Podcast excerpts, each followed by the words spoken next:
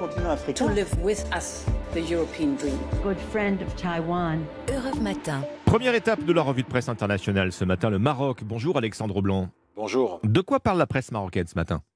Du gasoil russe, dont le Maroc est devenu l'un des plus gros consommateurs avec la Chine, l'Inde ou encore la Turquie. Les importations dans le royaume ont été multipliées par 11 entre 2021 et 2022, rapporte Média 24, le site d'information qui relève qu'un pétrolier russe accoste en moyenne tous les deux ou trois jours à Tangemed, le plus grand port d'hydrocarbures du pays.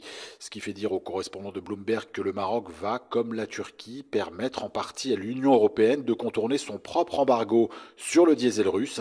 La presse s'interroge enfin sur la structure interne du marché marocain, pourquoi les prix à la pompe ne baissent pas alors que le diesel russe est vendu à un prix inférieur aux cours internationaux, se demande l'éditorialiste du magazine tel quel, qui rappelle que le chef du gouvernement est aussi le propriétaire du numéro 1 de la distribution, le carburant, au Maroc. Nous sommes maintenant en Grèce avec vous, Clémentine Athanasiadis. De quoi est-il question dans les journaux grecs? De l'amendement adopté par le Parlement grec et qui interdit aux dirigeants de partis politiques condamnés pour crime de se présenter aux élections, résume le quotidien Ikathemerini, et ce alors que des législatives sont prévues au printemps, continue le journal. Ce texte soumis par le gouvernement conservateur tend notamment à empêcher l'éligibilité d'Ilias Kassidiaris, ancien député et porte-parole d'Obdoré, souligne le quotidien Tanea. Condamné à plus de 13 ans de prison, il a été reconnu coupable d'avoir dirigé cette formation néo-nazie qualifiée d'organisation criminelle par la justice grecque en 2020.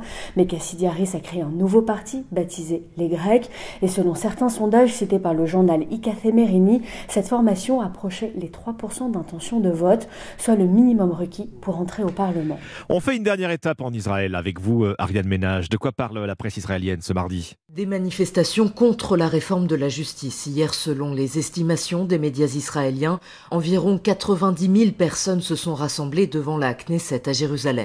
À l'échelle d'un pays de 9 millions d'habitants, c'est conséquent.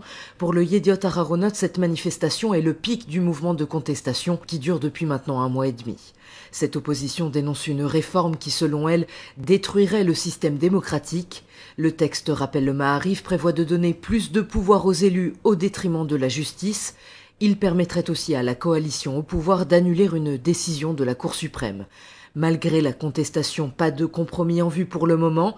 Selon Haaretz, le gouvernement Netanyahou se dit prêt à des discussions, mais sans retarder le vote du texte controversé. Merci Ariane Ménage, merci à nos correspondants. 6h54.